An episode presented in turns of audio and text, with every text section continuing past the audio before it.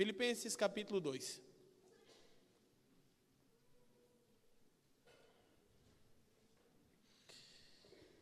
Nós acreditamos que a obra salvífica de Deus em Cristo, ela é uma obra de um ponto de vista já consumada, já realizada, e numa outra perspectiva é uma obra em constante é, continuidade. Então nós cremos que nós somos salvos, que nós estamos sendo salvos e que nós seremos salvos. Então, há uma completa salvação de Deus para experimentarmos, e eu quero mostrar como três fundamentos é, da vida da igreja que sustentam a igreja operam em nós essa salvação completa de Deus.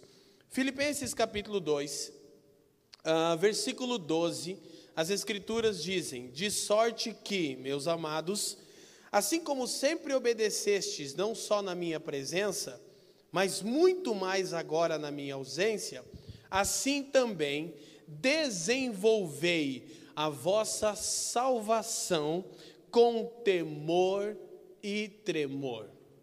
O que nós percebemos é que há uma clara ordem para que desenvolvamos a nossa salvação. Repito, fomos salvos, estamos sendo salvos e seremos salvos.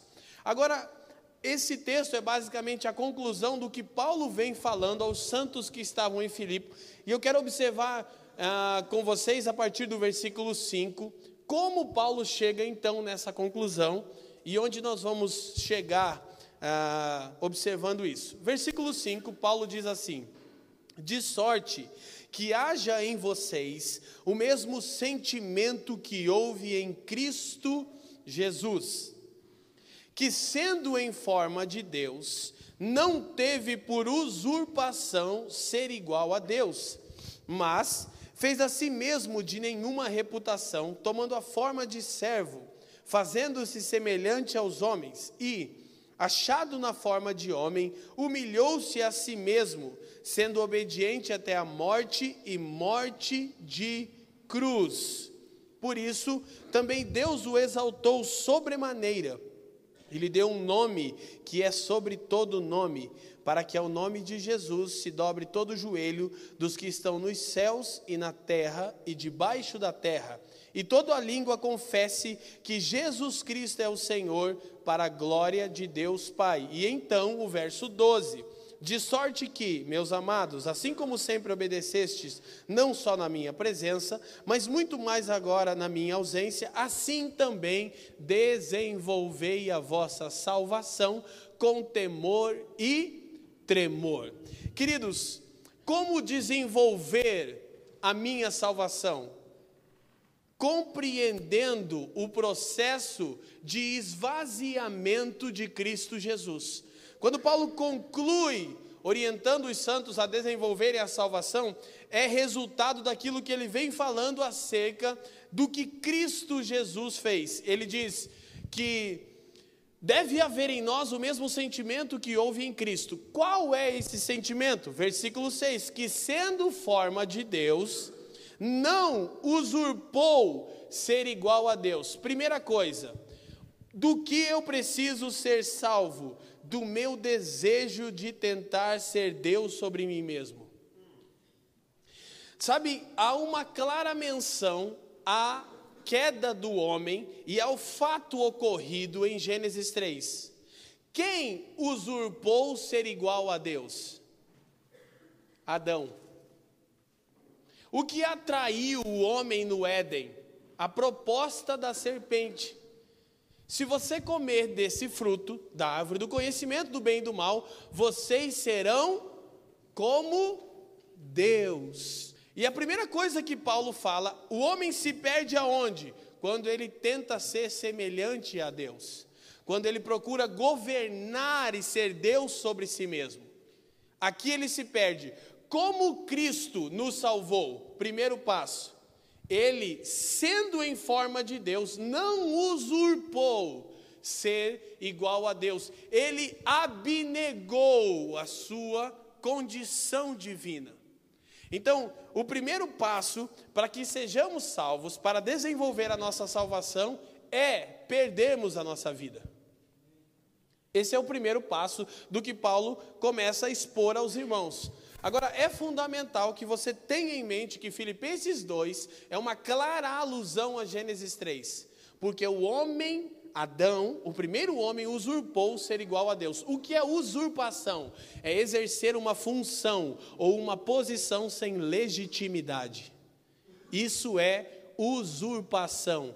Exercer uma função sem legitimidade. Então, Paulo continua falando acerca da postura de Cristo, que ele se fez de nenhuma reputação, tomando a forma de homem e quando foi achado na forma de homem, ele foi, ele humilhou-se a si mesmo, diz o texto, e foi obediente até a morte e morte de cruz. Então, na forma de homem, Cristo não apenas manteve essa forma, mas se humilhou e obedeceu até a morte, até experimentar a cruz. Então, Paulo segue desdobrando esse assunto até que ele diz: ah, é curioso, né? O famoso versículo 10 e 11 diz que todo joelho vai se dobrar e toda língua irá confessar. Um sábio conselho para você: dobre o seu joelho agora, porque de um jeito ou de outro você vai dobrar o joelho e confessar que Jesus Cristo é o Senhor. É melhor que seja agora e não no dia da sua vinda. Amém? Porque todo joelho há de se dobrar e toda língua há de confessar que Cristo é o Senhor. Então, eu quero que você tenha em mente desenvolver a salvação. Ah, eu quero colocar três fundamentos básicos e chegar no ápice do nosso assunto hoje. Primeira coisa, nesse processo da obra de Deus, da salvação completa de Deus. Obviamente, o processo da salvação começa na cruz. Como Cristo nos salvou, não usurpando ser igual a Deus, tomando a forma de homem, achado na forma de homem, humilhou-se a si mesmo, se fez como servo e foi obediente até morte e morte de cruz. Bom, basicamente é o processo da nossa salvação. Reconhecemos que não somos Deus, reconhecemos que somos humanos, nos humilhamos, tomamos a forma de servos e abraçar a cruz. Ok? Essa é basicamente a jornada que nós somos chamados a participar. Mas, ah, quando observamos a obra de Cristo como um todo, ah, eu quero colocar isso e depois explicar. Ela basicamente pode ser resumida da seguinte maneira: na cruz, Cristo me livra da ira de Deus. São fundamentos que eu gostaria de colocar aqui hoje. No batismo, Cristo me livra da natureza adâmica na ceia, Cristo me livra de mim mesmo. Diga comigo, na cruz, Cristo me livra da ira de Deus. No batismo, Cristo me livra da natureza adâmica. Na ceia, Cristo me livra de mim mesmo. Então, basicamente, você sabe, as escrituras dizem, você pode anotar, Efésios capítulo 2, verso 2 e 3, só para não faltar Efésios, né? Hoje a gente não vai muito lá, então só para não faltar Efésios, esse texto diz que nós andávamos é, praticando as obras da carne, e o versículo 3 diz que nós éramos por natureza filhos da ira. Ou seja, na cruz, Cristo recebe toda a ira de Deus. Isso é basicamente aquilo que é chamado de doutrina da justificação. Ouça-me, o que é justificação? É o ato pelo qual Deus declara justa uma pessoa que coloca sua fé em Jesus Cristo como Salvador e substituto. Isso é justificação ok? Não apenas como Salvador, mas como substituto, sendo o alvo da ira de Deus. O maior paradoxo do Evangelho é a cruz. Por quê? Se nós olharmos de um prisma, alguém aqui não concordaria que a cruz demonstra o amor de Deus? Bom, eu acredito que nenhuma pessoa não irá concordar que a cruz demonstra o amor de Deus. Agora, a cruz apenas não demonstra o amor de Deus, ela demonstra, na mesma medida, a ira de Deus. Eu não penso, eu não penso, eu não penso que o símbolo mais adequado para o cristianismo seja a cruz. Nós temos um costume de usarmos símbolos ou até camisetas com a cruz. Por quê? Porque olhamos a cruz de uma única perspectiva. Já tem gente cobrindo o colar. Olhamos a cruz de uma única sub, de uma única perspectiva do amor de Deus. E sem dúvida alguma, a cruz representa o amor de Deus, e eu amo pensar em João quando trata de escrever o amor de Deus, no famoso texto de João capítulo 3, versículo 16, quando ele diz: "Porque Deus amou o mundo, como Deus amou o mundo, de tal maneira. Perceba uma coisa. Eu gosto de conjecturar que quando João estava escrevendo o seu evangelho com o papiro, com sua pena, e ele chegou no ponto onde ele estava encarregado pelo Espírito de Deus de falar acerca da amplitude do amor de Deus. Porque Deus amou o mundo, bom, como Deus amou o mundo? E aí talvez João tenha pensado, como uma mãe ama seu filho? Não. É insuficiente. Como um pai ama o seu filho, também é insuficiente. Como um noivo ama a sua noiva, também não traduz o amor de Deus.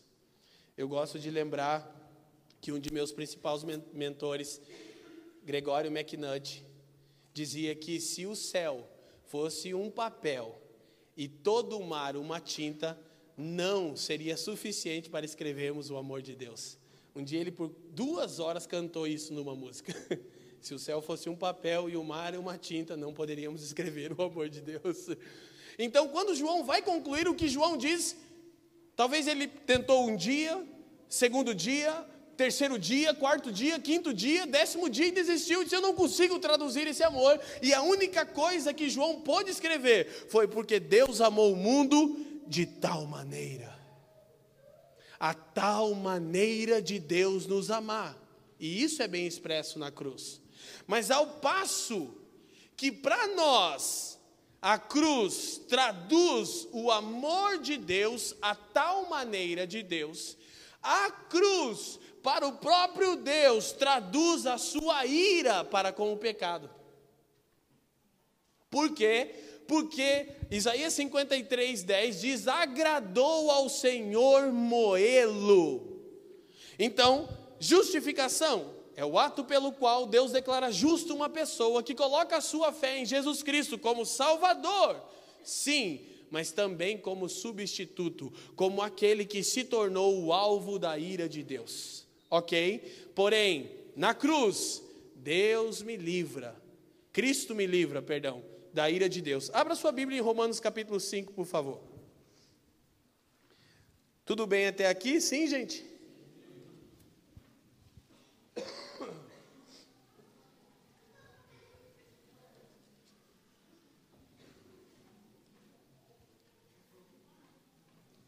Eu gostei dessa frase da família de Zoscope, Douglas. Preparando você para vencer os maiores desafios.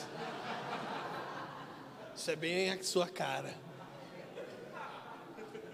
Eu estava adorando e olhei ali e falei, ó, oh, uma palavra de conhecimento agora mesmo. Isso.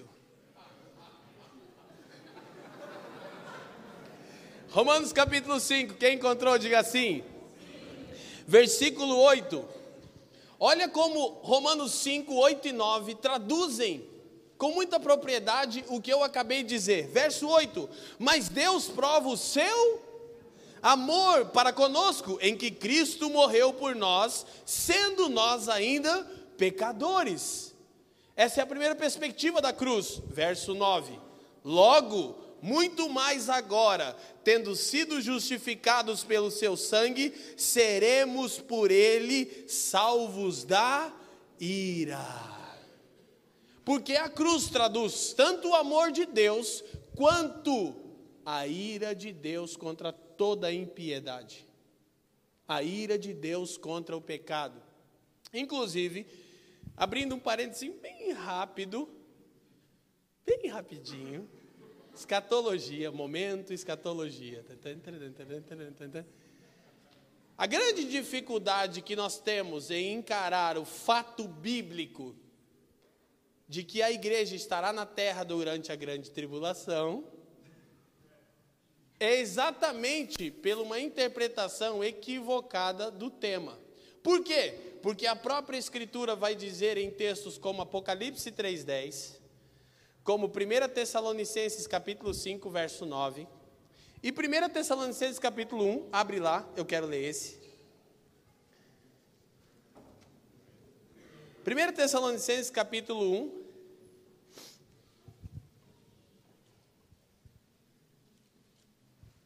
Versículo 10. Diz assim: E esperar dos céus o seu filho, a quem ressuscitou dentre os mortos, a saber, Jesus Cristo, que nos livra da ira vindoura.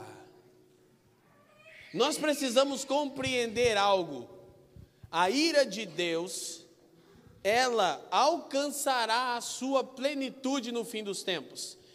Mas nós lemos Paulo escrevendo à igreja de Tessalônica, como é dito à igreja de Filadélfia em Apocalipse 3:10, que Cristo nos livra da ira vindoura. Então, prontamente pensa assim: a igreja não é o alvo da ira de Deus, sem dúvida, não é. A ira de Deus cairá sobre toda a iniquidade no fim dos tempos. E a única coisa que irá demonstrar o amor de Deus no fim dos tempos é a igreja. Entendeu porque a igreja precisa estar na terra na grande tribulação? Porque sem a igreja ninguém será salvo no fim dos tempos. Porque a igreja é o grande testemunho de que a cruz não fala apenas da ira de Deus, fala também do seu amor. De um povo que está em Cristo e, portanto, é salvo da ira que está por vir. Quem está me entendendo? A ira de Deus é sobre toda a iniquidade, não sobre aqueles que foram justificados.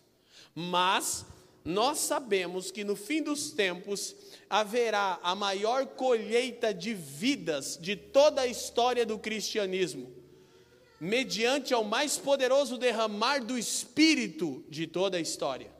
Mas se a igreja não estiver na terra, a única coisa que será vista no fim dos tempos é a ira de Deus sobre a iniquidade. Ninguém se converterá a essa faceta de Deus, a sua ira. Porque nós não somos salvos pela ira de Deus. A Escritura diz que o que nos salva é a bondade de Deus que nos livra da ira. Amém? Então a igreja é o testemunho de Deus no fim dos tempos sobre o seu amor manifestado na cruz que também manifesta a sua ira. Então diga comigo de novo: na cruz, Cristo me livra da ira de Deus. Graças a Deus. Porque a ira de Deus está por vir sobre toda iniquidade. Então, se nós seguimos avançando no tema, eu quero que você perceba uma coisa.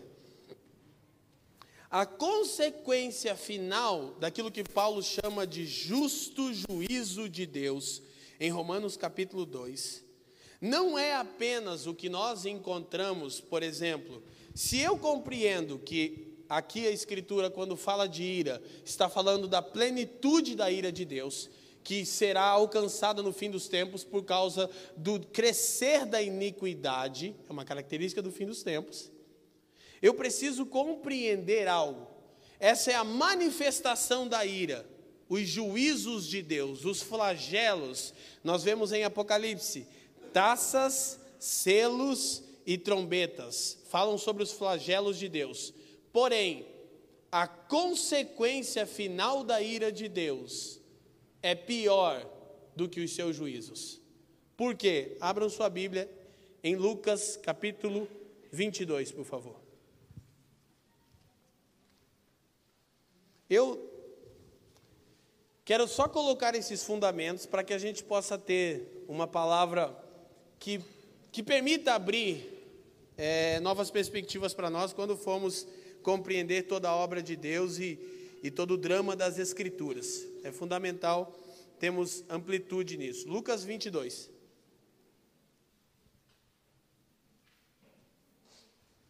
A consequência da ira de Deus.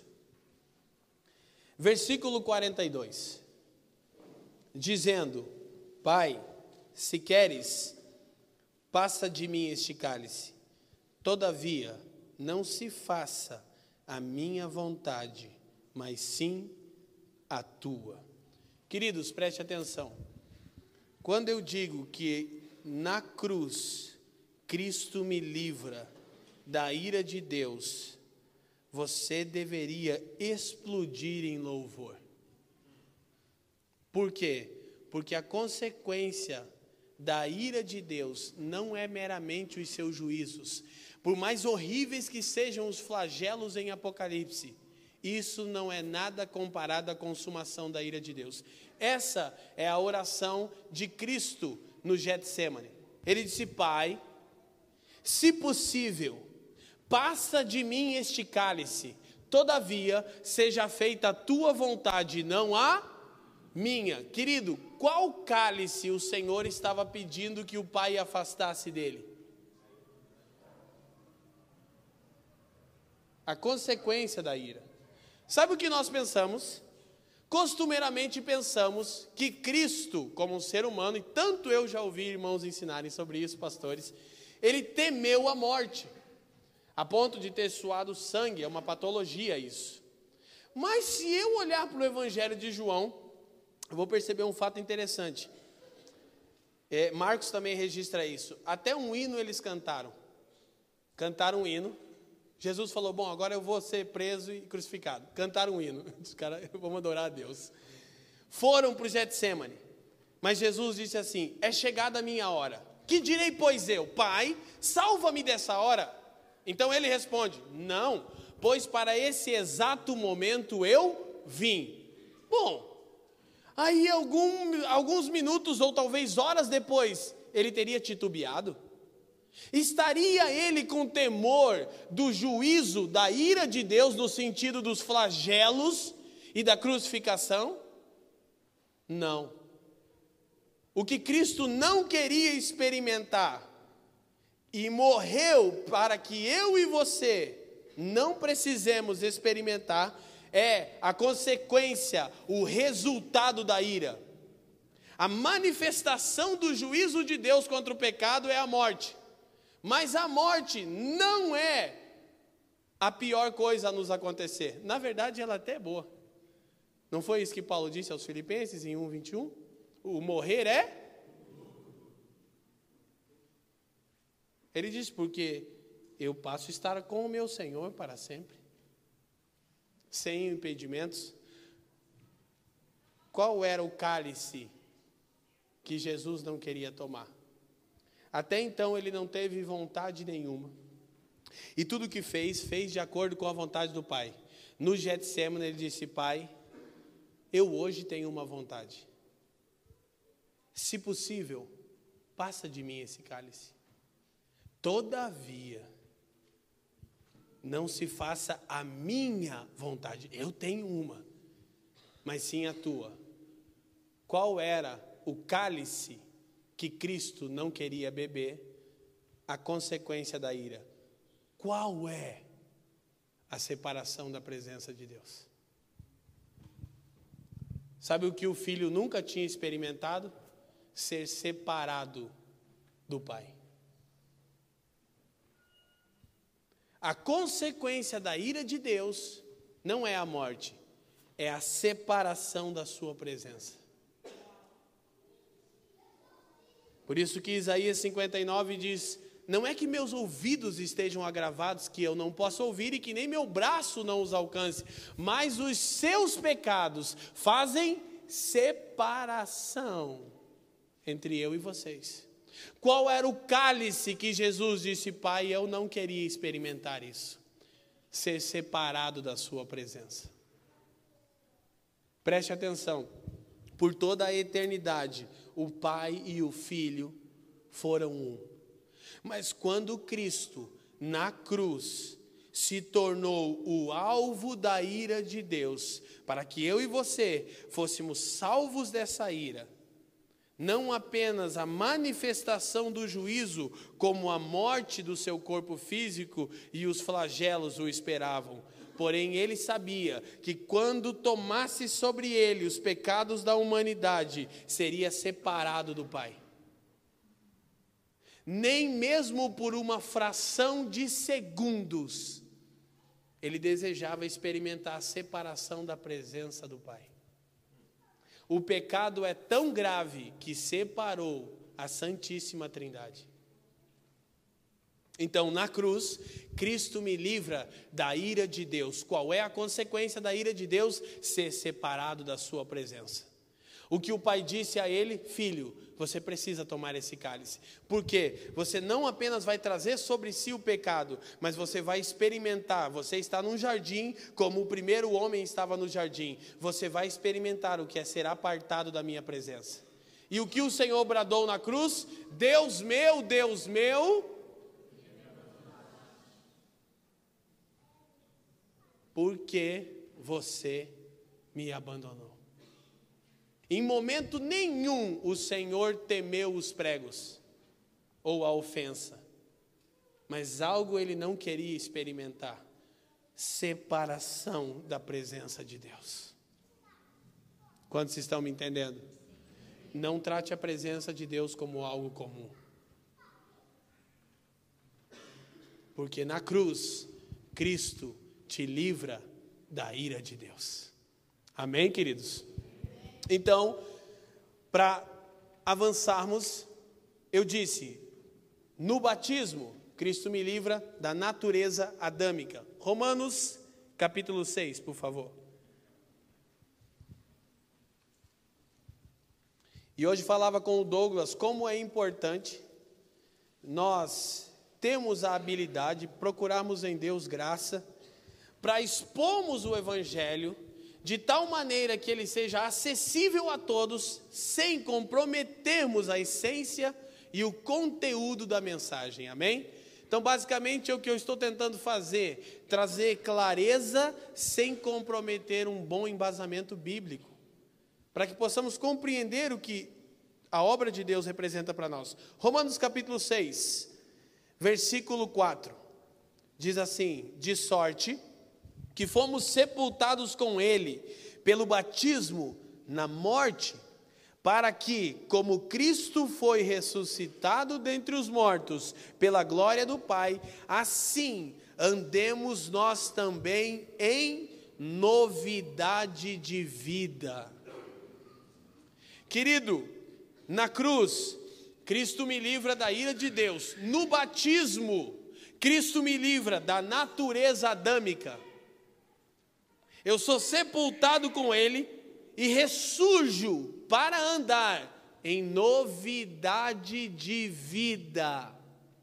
Alguém disse que a evidência principal da salvação é a santidade. Foi Spurgeon, eu acho que disse isso. Que a parte externa da salvação é a santidade. Você é salvo? Por isso eu disse: fomos salvos do que? Da ira de Deus. Estamos sendo salvos do que? Da natureza adâmica. E como nós podemos observar isso? Nós já liberamos uma palavra aqui, alguns de vocês estavam aqui, chamada idolatria evangélica. Ela responde vários pontos que eu não vou abrir agora mas eu quero relembrar o fundamento. Qual é a grande evidência da natureza adâmica? O desejo de ser Deus sobre si mesmo. E como isso é manifestado? Quando eu sou conduzido pela fome, pelos apetites carnais, por meu ventre. Gênesis 3,6 diz: Vendo a mulher que a árvore era agradável para se comer. Sabe o que te conduz? A fome. A fome nunca deixa você, ela só muda de alvo. mas nós somos, na essência, movidos pela fome. Então, abra sua Bíblia em Filipenses capítulo 3, por favor.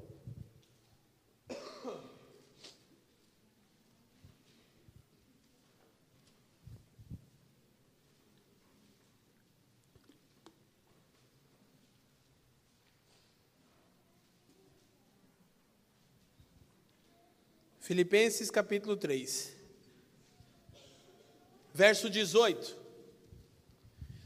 Porque muitos há, dos que muitas vezes vos disse, e agora também vos digo chorando, que são, leiam para mim, queridos, inimigos da cruz de Cristo. Querido, se o que me livra da ira de Deus é a cruz de Cristo, se eu sou inimigo da cruz de Cristo, eu sou alvo da ira de Deus, ok? Mas nós estamos aqui numa maioria de pessoas que já confessaram o nome do Senhor. Quem aqui se declararia o inimigo da cruz de Cristo? Penso eu que ninguém. Mas o verso 19 diz quem são os inimigos da cruz de Cristo. Quem está comigo, diga assim: cujo fim é a perdição, cujo Deus é o cujo Deus é o ventre. Quem são os inimigos da cruz de Cristo? Aqueles que têm por Deus o ventre. Falamos que essa é a raiz da idolatria. E essa é a raiz da natureza adâmica. Trocar Deus pelo seu próprio ventre ser conduzido pelos seus apetites carnais. E no batismo, nós morremos com Cristo para ressurgirmos em novidade de vida. Então, nós de fato precisamos responder, cada um de nós, para si mesmo: Você é um inimigo da cruz de Cristo? Você tem seu ventre como Deus?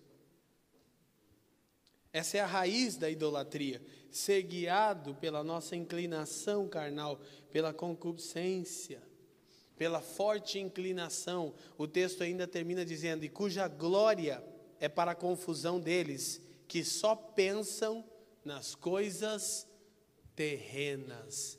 Quem são os inimigos da cruz de Cristo? aqueles que têm o seu ventre como Deus e só pensam nas coisas terrenas. Há muitos evangélicos inimigos da cruz de Cristo.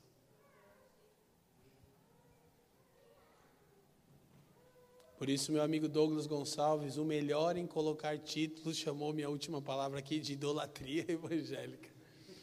Eu falei para ele, falei, aí eu fico como o mal e você como o cara querido do YouTube.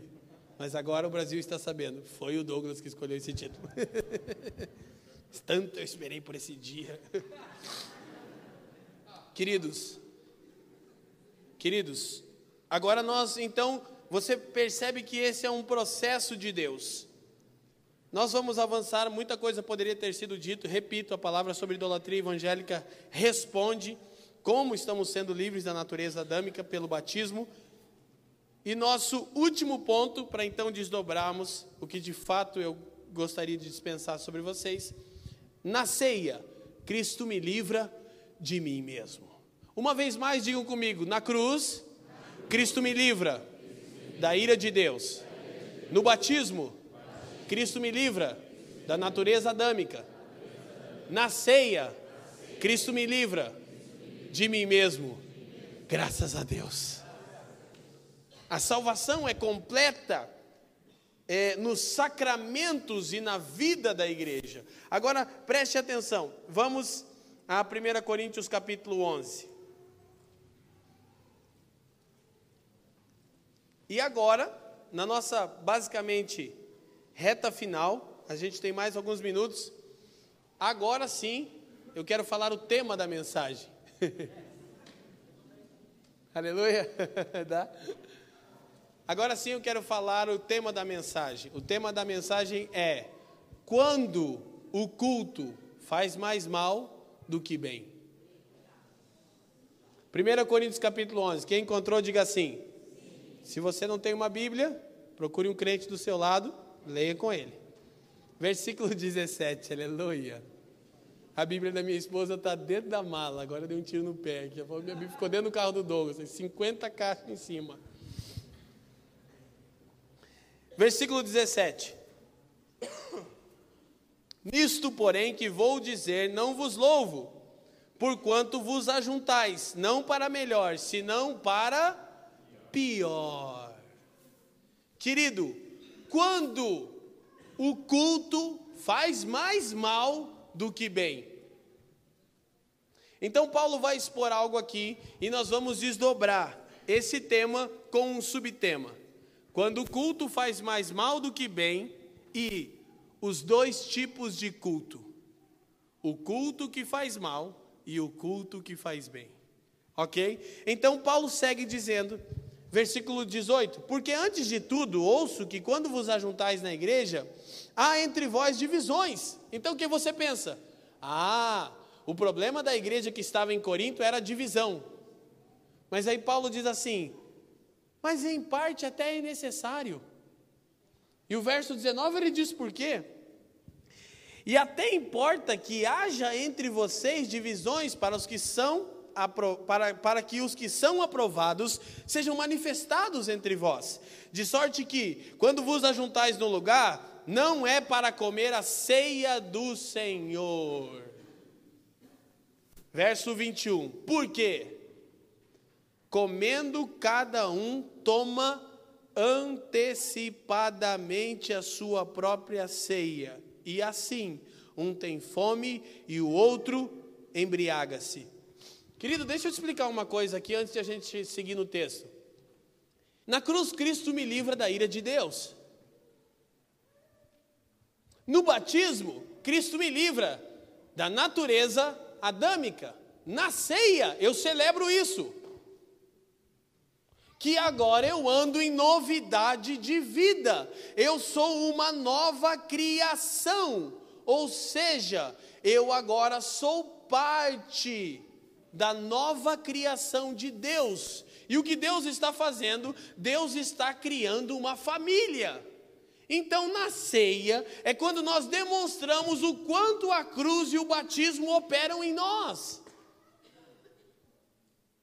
O quanto de fato a mensagem da cruz já afetou a mim mesmo, e o quanto de fato o batismo e o sepultamento com o Senhor já me transformou. Então, quando reunimos na ceia, reunimos para celebrar que agora somos uma família, a família dos que creem. Propaganda, né? Ou a família que é uma cópia de Jesus. Aleluia, glória a Deus. A família de Deus, agora preste atenção. Paulo diz: quando vocês se reúnem, Nisso que é a mais alta celebração da operação da cruz e do sepultamento do batismo, vocês demonstram que ainda não foram salvos. Por quê? Porque quando vocês se reúnem, escute, faz mais mal do que bem. E eu vou te perguntar: quando as práticas da igreja fazem mais mal do que bem. Quando elas existem para satisfazer os meus apetites carnais. E nós demonstramos também isso quando ofertamos. Porque cantar com o Pedrinho aqui, com esse microfone charuto, estava incrível. Estava bom demais, não estava? Estava gostoso, não estava? Aquele que tem os olhos. Pensei que fosse até o Tom Molinete. Ah, quer dizer, o Molinari. Fica doido comigo. Mas quando nós, por exemplo, vamos ofertar ao Senhor, é aí que nós demonstramos o quanto já temos sido afetados pela mensagem do Evangelho. Quando o culto faz mais mal do que bem? Quando eu procuro satisfação para o meu ventre. quando eu estou, na verdade, praticando idolatria. Eu estou dando culto a um Deus para receber favores em troca. Isso é idolatria. Agora, o que nós precisamos perceber? Então, Paulo diz: isso fica evidente, porque quando vocês se reúnem, não é para comer a ceia do Senhor. A ceia que vocês comem é de cada indivíduo. Sabe que a palavra indivíduo significa que não se divide? Tudo que você não é em Cristo é um indivíduo. Porque agora você é parte de um homem coletivo. Tudo que você não pode ser no Evangelho é um indivíduo que não se divide, que não se reparte. Então, Paulo diz: porque cada um, quando reúne-se, come antecipadamente. Espera aí. Se eu fui afetado pela cruz, fui sepultado no batismo, ando em novidade de vida, que é o estilo de vida de Cristo, eu não como primeiro, primeiro eu reparto. Quem está me entendendo? Porque eu não estou procurando ser saciado, eu estou procurando saciar. Por quê? Porque eu já fui saciado. Porque eu já comi o pão vivo que desceu do céu. Eu já sou pleno. Então, olha que interessante. Versículo 22. Não tendes porventura casas para comer e para beber? Ou desprezais a igreja de Deus e envergonhais os que nada tens? Que, vo, que vos direi? Louvar-vos-ei? Nisso não vos louvo, porque a reunião de vocês faz mais mal do que bem. Tem evangelho que quanto mais culto ele vai, pior ele fica. Porque segunda é o culto da prosperidade, terça é terapia do amor, quarta é como ficar rico em seis meses, quinta, cada culto que você faz, você fica pior. Por quê? Porque é um culto a si mesmo. Como Paulo fala aos Colossenses. Você não está perdendo, você está ganhando só. Então, nós precisamos compreender. Aí, versículo 23, quem está lá, diga assim: Porque eu recebi do Senhor o que também vos entreguei. Que o Senhor Jesus, na noite em que foi traído, tomou o pão e, tendo dado graças, o partiu e disse: Tomai, comei, isto é o meu corpo que é partido por vós. Fazei isto em memória de mim. O que, o que o Senhor fez, a novidade de vida, o estilo de vida de Jesus, é que eu não como primeiro. Primeiro eu tomo o pão e dou graças. Por quê? Porque o pão é nosso e não meu. E por que o pão é nosso? Porque foi o Pai que me deu. Se o Pai quem me deu, o pão é nosso, não meu. Se o pão é nosso, eu não como antecipadamente, eu reparto. Dou graças, sirvo e depois como. Agora, sabe qual é a questão que nós precisamos compreender? Deixa eu te falar uma coisa. Você está entrando nessa aventura de ser igreja. E para você que está entrando na aventura de ser igreja com a família de Zuscope, Deixa eu falar uma coisa para você. Se você entrar nessa barca, sua família não é mais sua, vai ser nossa. Seu carro não será mais seu, vai ser nosso. Sua esposa não vai ser mais sua, vai ser nossa. Seus filhos não serão seus, serão nossos filhos. Por quê? Porque o partir do pão era o ápice da vida da igreja, quando nós demonstramos que não somos mais indivíduos. Por quê? Porque fomos salvos da ira, porque fomos sepultados com Ele e porque nascemos para uma nova vida. Que tipo de vida é essa? É a vida da família de Deus. Agora, algo interessante, olha que coisa incrível. Nós pensamos na ceia como algo para nós. Então, a ceia é aquela reunião que a gente bota a melhor roupa, né? Aleluia, glória. Todo mundo faz chapinhas, irmã. Ah, domingo de ceia inteira, lisa. Vamos lá, agora a melhor, a melhor roupa, melhor coisa, tá todo mundo emperequetado e tal, e a gente vai cear, e etc, coisa e tal. Aí o que acontece? Senhor, obrigado pelo que você fez por mim. Ok, isso é uma parte, sem dúvida. Mas o que eu preciso entender é que a ceia me compromete. Primeiro, entenda uma coisa: a ceia, nós celebramos elas com dois, ela com dois elementos: o pão e o fruto da vide. O pão é oriundo do trigo moído. O fruto da vide é oriundo de uvas pisadas. Quando você parte o pão, você está pactuando com Cristo e dizendo: Eu aceito ser moído e pisado com você. Por quê? Porque ele foi moído para se tornar o pão e foi pisado para se tornar o sangue, o, a, o fruto da vide. Então é um pacto que eu estou fazendo com Cristo de aceitar ser moído e pisado com Ele. Quem está me entendendo, diga assim. E um dos principais ensinamentos para esse novo tipo de gente, que foi livre da ira de Deus na cruz, que foi livre da natureza adâmica no batismo, esse novo tipo de gente aprende como principal lição no partir do pão o que Paulo diz: Porque eu recebi do Senhor o que também vos entreguei ponto e vírgula, ouçam-me, que o Senhor Jesus, na noite em que foi traído. Sabe o que é a ceia? Deus ensinando você como agir quando você for traído.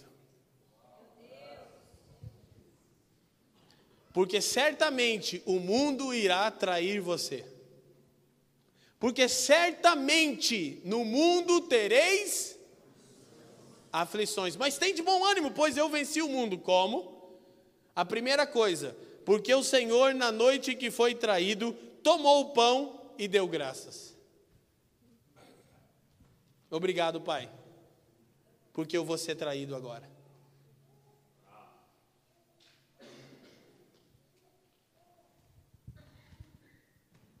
Primeiro grande ensinamento da ceia: o que fazer quando você for traído. Jesus deu graças e repartiu. E deixa eu te falar, a mensagem que você prega, te prega. Estava bonitinho ensinar sobre isso. Eu estava feliz. Estava sendo legal, Tiago. Até que Jesus falou: Leandro e Fran, hora de encarnar a mensagem. Eu quero ver como você vai agir diante de uma traição. Não envolvendo eu e minha esposa, por favor.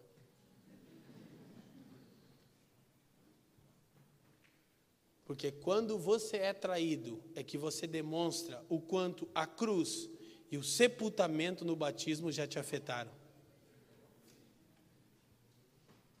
E pensa num cara que tinha direito a enfiar o pão na cara do Judas, era Jesus. Pegar a cabeça do Judas e no prato, miserável. Tinha ou não tinha? Quem concorda comigo aqui?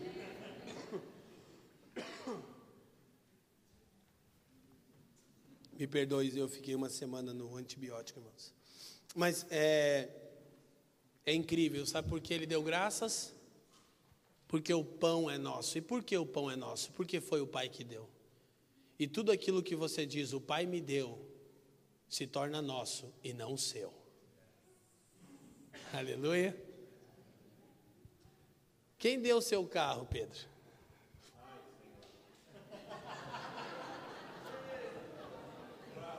Quem deu a tajima vermelhinha? Se o pai deu, é nosso. Quem deu sua família? Foi o pai, então é nossa. Seus recursos, quem deu? Então é nosso. O Pedro, quem deu? Então é nosso também. E saímos no lucro agora, né? Quantos estão me entendendo? Na ceia,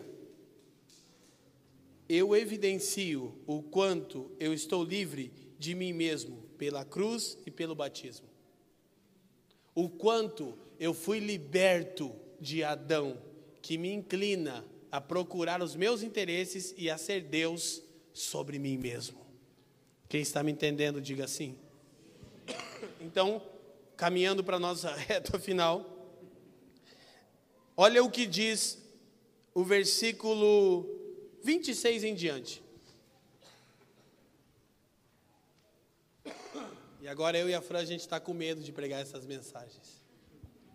Olha para quem está do seu lado e diga assim: a mensagem que você prega, te prega. Na cruz de Cristo. Amém? Verso 26: Porque todas as vezes que comerdes este pão e beberdes este cálice, anunciais a morte do Senhor até que ele venha. Ele vem buscar um povo semelhante a ele. Você está antecipando isso. 27, quem está lá, diga assim.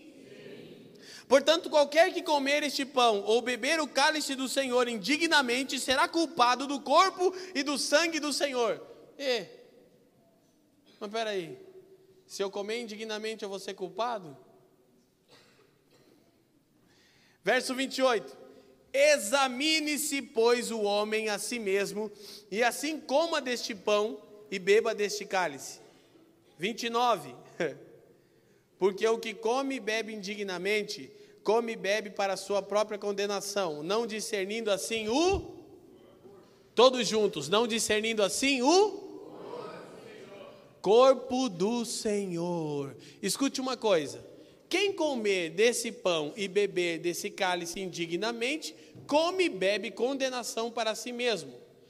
Por isso, examine-se o homem a si mesmo e depois coma do pão e beba do cálice. Pois quem come indignamente, quem come sem discernir o corpo do Senhor, come e bebe condenação para si mesmo. Mas espera aí, vou te falar uma coisa.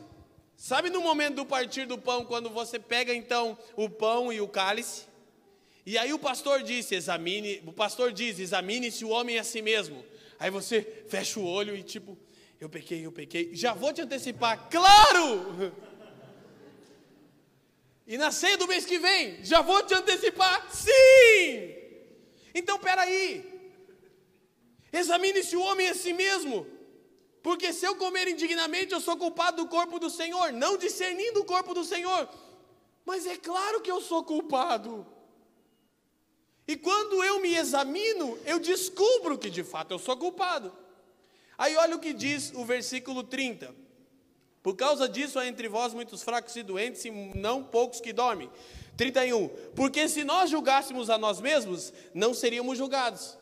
Mas Paulo está dizendo que eu não posso julgar a mim mesmo. Não está dizendo para julgar a mim mesmo.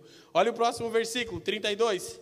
Mas, quando somos julgados, somos repreendidos pelo Senhor, para não sermos condenados com o mundo. Então, peraí, então já não entendi mais nada. Porque eu aprendi que na ceia eu pego o pão e o suco e examino para ver se eu sou digno mas o Evangelho diz que eu não sou digno. E depois Paulo disse: se eu julgar a mim mesmo, eu, obviamente, não me condeno. Mas, quando julgado pelo Senhor, sou repreendido para não ser condenado com o mundo. Então, o que Paulo está dizendo? Ele não está falando sobre você conferir se você é digno. Você não é, eu não sou, nós não somos. Então, eu devo examinar o que? O quanto eu compreendo o corpo do Senhor o quanto eu compreendo o que é viver em família, o quanto eu estou demonstrando na igreja local que a cruz e o batismo me afetaram. Examine-se, pois, o homem a si mesmo e depois coma deste pão e beba desse cálice. É, Eu tenho sido um com os irmãos? Eu tenho chorado com os que choram, me alegrado com os que se alegram? Eu estou repartindo a minha vida com os irmãos? Eu estou misturando vida na vida? Eu estou misturando a minha vida com a família de Cristo? Quem está me entendendo aqui? Aí você vai perceber, mas eu não sou da família de Cristo porque eu sou crente? Não. A família de Cristo não é composta de crentes, é composta de todos aqueles que fazem a vontade do Pai. Marcos 2, do 31 ao 35. Lembra? Jesus, tua família está aí. Ele disse: Minha família é quem faz a vontade do meu Pai. A família de Jesus não é composta por crentes, é composta por todos aqueles que fazem a vontade do Pai. E qual é a vontade do Pai? Que eu seja partido por alguém. Porque agradou ao Pai fazer isso com o seu filho primogênito. Aleluia. Então preste atenção. Agora eu quero que isso fique bem claro para a gente poder avançar para a nossa conclusão. Examinar o quanto eu tenho sido corpo. Por quê? Escuta uma coisa. Quando você vai partir o pão, no começo da minha caminhada, isso eu também aprendi com outro irmão, mas eu vivi muito isso, traduziu bem. Eu saí então do mundo de drogadição, de promiscuidade, etc, coisa e tal, como como a maioria dos jovens doidão daquela época. Aí eu ia cear. Examine esse homem a si mesmo. Falei, que droga. O pastor lê essa parte, eu já ficava em depressão. Pensava, meu Deus, estou cheio de coisa ainda para ser tratada, e até hoje estou, irmão. Um pouquinho menos, né? Mas estou cheio de coisa. Eu não posso comer, porque se eu comer, eu vou ser réu do corpo do Senhor. Se eu comer, Deus me manda para o inferno. Mas eu pensava, se eu não comer, a igreja vai me mandar para o inferno. Vai dizer, ah, não pegou a ceia? É assim ou não é assim?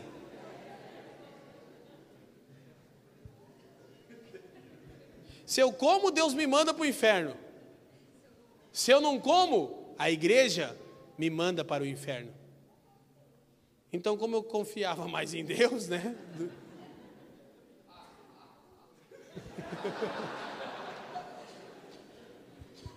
Quem está me entendendo? Nunca passaram isso, né? O irmão só aqui, ó. É, pegou, pegou. Não pegou? Pensei até em criar uma tática, pegar e, né? Colocar no bolso. Não aconteceu nada. Pegou a ceia, peguei. Queridos, presta atenção numa coisa.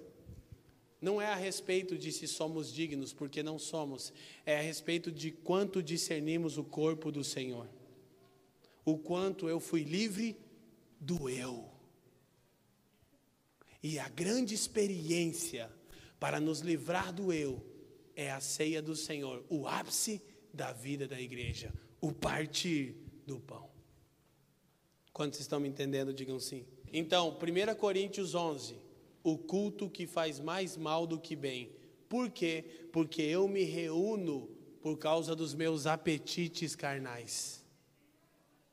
Mas há um outro tipo de culto, e aqui concluímos. Romanos capítulo 12. Essa é a parte que eu peço. Quem me dá cinco minutos, levanta a mão para terminar. 5, 10, 15, 20, 25 aqui. O Gu me deu. Romanos 12. Vamos lá. Quem encontrou, diga assim, gente. Vocês estão felizes ainda? Rogo-vos, pois, irmãos, pela compaixão de Deus, que apresentei os vossos corpos em sacrifício vivo, santo e agradável a Deus, que é o vosso culto racional. Há um culto que faz mal, é o culto onde eu procuro satisfazer os meus apetites carnais.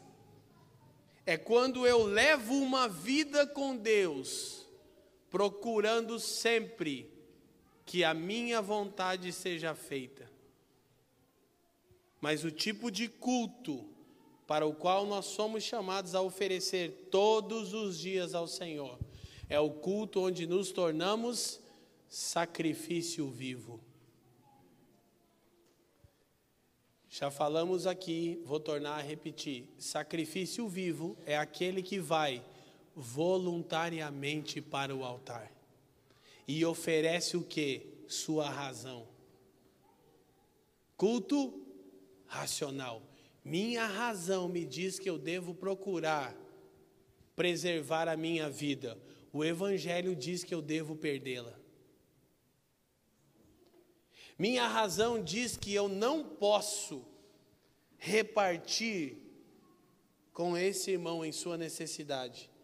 O Evangelho diz que eu devo fazer. O que é o tipo de culto que faz mais bem do que mal? Quando eu sou sacrifício vivo, quando voluntariamente eu me dou ao Senhor e sacrifico a minha razão, todas as minhas vontades, é um culto racional. É quando intencionalmente eu compreendo o que vai me custar, mas eu me dou ao Senhor. Então, só para relembrar, o culto é também racional porque o animal que era oferecido a Deus é catalogado como um ser irracional. Não tinha vontade própria. Era primeiro imolado e depois morto, porque até mesmo um animal irracional fugiria do fogo do altar de holocausto. Porém, o que Deus espera é que cada um de nós nos apresentemos a Ele como um sacrifício vivo. Sacrifício vivo é ir voluntariamente para o altar, compreendendo o que vai me custar experimentar a vontade de Deus. E vai custar não experimentar a minha vontade. É um sacrifício da minha própria vontade para experimentar a dele. E isso opera o que em mim? versículo 2. E não sedes conformados com esse mundo, ou não tomem a forma desta era, mas transformai-vos pela renovação do vosso entendimento, para que experimenteis qual seja a boa, agradável e perfeita vontade de Deus. Então, o que Paulo diz? Diz que quando eu dou um culto, racional e me torno um sacrifício vivo, me apresento a Deus todos os dias, sacrificando a minha razão, eu estou me tornando um novo tipo de gente, transformai-vos do grego metamorfos, uma nova forma. A novidade de vida resultante da operação da cruz e do sepultamento no batismo uma nova forma, um novo tipo de gente semelhante a Jesus, que vive para o outro,